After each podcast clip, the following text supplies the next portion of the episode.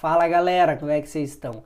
Hoje eu vim aqui para trazer um insight que eu tive, que foi até no banho, eu tive esse, esse insight, que na verdade eu já escrevi naquele, num livro, num e-book que eu tenho sobre relacionamentos, mas eu tive o insight de trazer isso para vocês, tá? E que é um dos fatores muito importantes, tá? Muito importantes, que podem ou salvar ou prejudicar o teu relacionamento completamente, tá? E isso serve para relacionamentos amorosos e, e principalmente também para relacionamentos entre pais e filhos. E qual que é esse insight? Esse insight é o seguinte, tá? Ninguém é dono de ninguém. O, a pessoa com quem você está se relacionando, seja o seu namorado, a sua namorada, o seu marido, a sua esposa, o seu filho, principalmente pais e filhos, você tem que entender que você não é dono dessa pessoa. Essa pessoa não é um produto. Essa pessoa é um ser humano e, são, e é um ser humano totalmente diferente de você. Né? As pessoas quando se relacionam, elas são, imagina, são dois seres diferentes, singulares, que veem o mundo de forma diferente, que têm gostos e desejos diferentes. Por alguns motivos, eles encontraram algumas coisas em comum e decidiram compartilhar e viver uma relação. Né? Só que você precisa entender, por mais que você tenha algumas coisas em comum com a sua namorada, namorada, esposa, marido, ele ainda é um ser totalmente diferente, tem sua individualidade, tem gostos diferentes de você.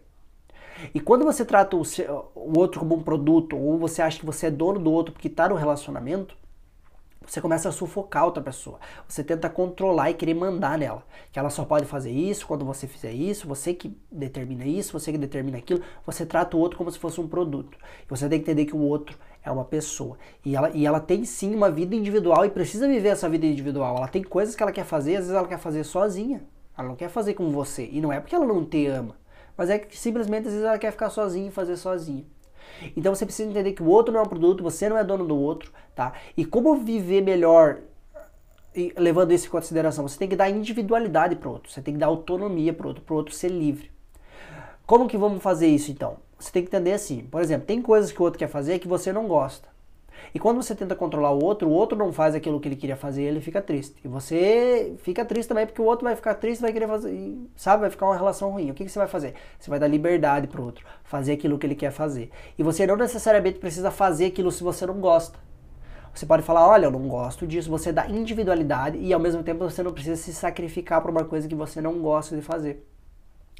E isso também eu quero deixar muito claro, ah, uma relação pais e filhos. Porque o que, que acontece? É, um pai acha que, que porque tem um filho, aquele, ali, aquele filho é um, é um bem dele, é um produto dele. Ele é dono do filho. Então ele determina o que, que o filho vai fazer, o que, que o filho não vai fazer. Ele quer mandar no filho, mandar na vida.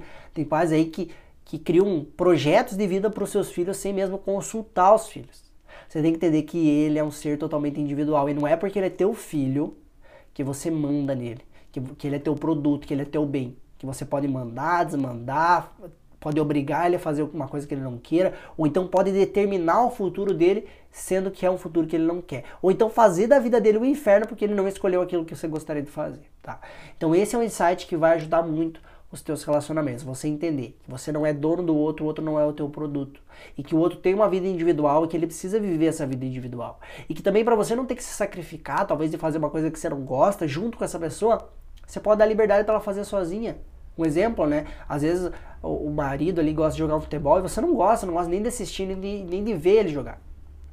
E ao invés de você se sacrificar e ter que ir lá ver ele jogar ou ter que assistir junto com ele, você fala: Olha, eu não gosto, mas você pode fazer, eu dou liberdade para você. E ele vai, ele joga, depois ele assiste o futebol dele, se for o caso.